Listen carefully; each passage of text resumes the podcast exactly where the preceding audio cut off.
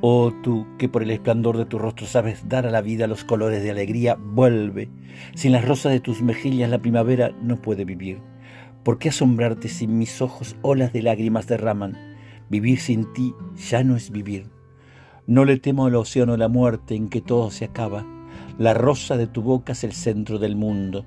En los momentos demasiado cortos en que la felicidad de amor es posible, comprende bien la lección del corazón si la de la vida sigue siendo oscura.